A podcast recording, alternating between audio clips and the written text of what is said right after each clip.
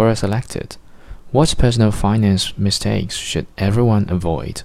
From Angela Nguyen. First, lifestyle inflation. After a salary increase, most people will want to spend their money on new toys, like cars, designer goods, and so on. Avoid the desire to increase your spendings to keep up or because you feel entitled to a certain lifestyle. You will lose your ability to keep or generate more wealth. Second, not keeping track of expense. Whether it's lending money to a family member, friend, or spending recklessly every weekend, not knowing where your money is going can have big consequences. Keep track so you know the percentage of your money going down the drain and how to limit it. Third, no savings.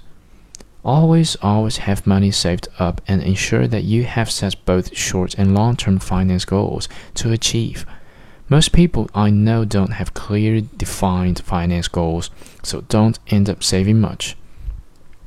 They usually spend first, then save. Should be the other way around. Sometimes they end up with nothing to save, so what do they do? Use their credit cards for every little thing, rack up a massive debt, can't find the money to repay it, and end up paying extra in interest. Imagine paying interest on top of your lunch.